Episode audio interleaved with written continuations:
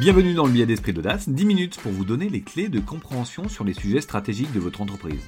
Je suis Camille Brodac, directeur général de Momentup, premier accélérateur privé pour les PME et pour les ETI. Ce podcast vous est proposé par l'entreprise du futur, la plateforme de résolution des problématiques stratégiques des dirigeants. Bon épisode Savez-vous comment l'entreprise Rossignol a développé une nouvelle gamme de skis plus responsable pour la montagne?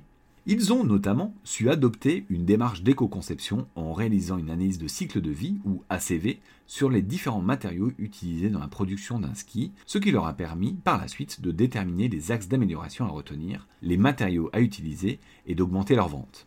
Vous entendez de plus en plus parler d'éco-conception autour de vous et souhaitez comprendre les principes et étapes de mise en place d'une telle démarche.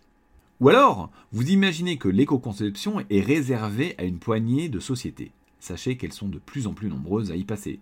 Notons le fabricant d'électroménager Seb, le fabricant de chaussures ERAM, le fabricant de poignées de porte Dubois, l'opérateur téléphonique et d'internet SFR, le fabricant de machines à affranchir Néopost, j'en ai encore, je vous les remets Allez, allons-y. Le fabricant de tablettes, de lave-vaisselle Eurotab, le fabricant d'équipements de ventilation Aldes, etc., etc., etc. On pourrait passer des heures et des heures à vous citer des exemples. Si vous n'y êtes pas encore passé, il est temps de vous interroger on s'est rapproché du pôle éco-conception qui accompagne les PME et les ETI dans leur démarche d'éco-conception, et on va essayer de tout vous retranscrire le mieux possible. D'abord, l'éco-conception, qu'est-ce que c'est? Donc l'éco-conception est définie par la norme ISO 14006 comme une approche méthodique qui prend en considération les aspects environnementaux dans le processus de conception et de développement. Le but est de réduire les impacts environnementaux négatifs tout au long du cycle de vie d'un produit ou d'un service. Mais alors, pourquoi une PME ou une ETI ou un grand groupe devrait adopter une démarche d'éco-conception? Une entreprise a plusieurs raisons stratégiques de se diriger vers l'éco-conception. On va noter les six plus importantes. Réduire le coût de création de ses produits, répondre aux attentes des consommateurs, proposer des produits ou services innovants, mettre la RSE au cœur de la politique de l'entreprise, bénéficiant de gains commerciaux et financiers en augmentant la vente de ses produits, ou encore proposer des services plus respectueux dans l'environnement. Prenons par exemple l'entreprise Lucibel qui a adopté une démarche d'éco-conception en cherchant à supprimer le blister plastique peu pratique et peu écologique des emballages d'ampoules traditionnelles et en créant un nouvel emballage à base de cellulose pouvant être réutilisé pour rapporter les ampoules usagées à recycler dans un lieu de collecte ou bien pour stocker les ampoules. Le matériau utilisé contribue d'ailleurs à la réduction de l'écotaxe d'éco-emballage. Maintenant parlons des principes de l'éco-conception. L'éco-conception peut être définie par plusieurs approches. D'abord, une approche produit-service. L'éco-conception, dans sa définition, a pour objet tout matériel appelé produit. Cette approche est distincte du management de l'environnement d'un unique site de production, type ISO 14001.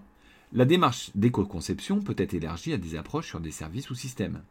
Ces trois volets, produits, services, systèmes, concernent l'entreprise, mais agissent sur différents niveaux.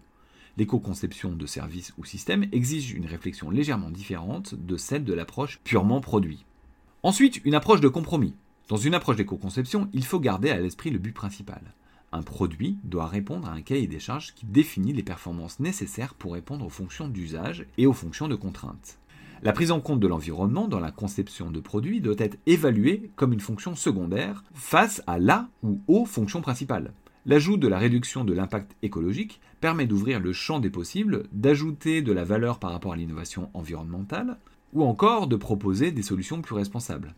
La solution optimum d'un point de vue environnemental ne sera pas toujours celle choisie pour le nouveau produit éco-conçu, l'objectif d'une entreprise étant de vendre des produits afin de pérenniser son activité. En effet, un produit ayant réduit son impact environnemental à l'extrême, en l'état actuel des connaissances et des technologies disponibles, mais non vendu, n'aura pas l'effet escompté sur la société car les produits concurrents non éco-conçus seront préférés par les clients. En revanche, un produit ayant réduit son impact environnemental dans les limites du compromis environnemental socio-technico-économique obtiendra un bilan environnemental optimal. Pour que les améliorations environnementales d'un point de vue global soient pertinentes, il vaut mieux proposer des améliorations au plus grand nombre. Ainsi, cette approche de compromis permettra à l'entreprise, en fonction de ses contraintes, de donner naissance à l'éco-innovation. Donc, pour résumer, il faut trouver un optimum sur les problématiques environnementales, sociales, techniques et économiques qui permettent d'aborder de façon massive un marché avec des produits éco-conçus. La démarche d'éco-conception est enfin une approche multi-étapes.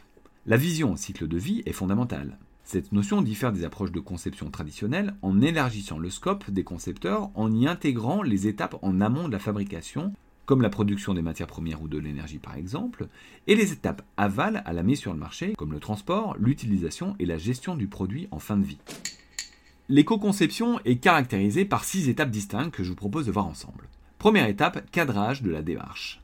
Il s'agit de l'identification des enjeux pour l'entreprise et de ses produits afin de dimensionner le projet d'éco-conception le plus adapté au contexte. Deuxième étape, évaluation environnementale de la situation de référence. L'évaluation environnementale initiale identifie les enjeux environnementaux du produit choisi avec une vision cycle de vie. Elle sert de base à la définition de la stratégie environnementale produit et pour la mesure de la performance de la nouvelle solution.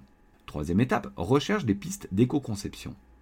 L'étape de cadrage de la démarche et celle de l'évaluation environnementale initiale ont permis d'identifier les objectifs du projet et les problèmes à résoudre.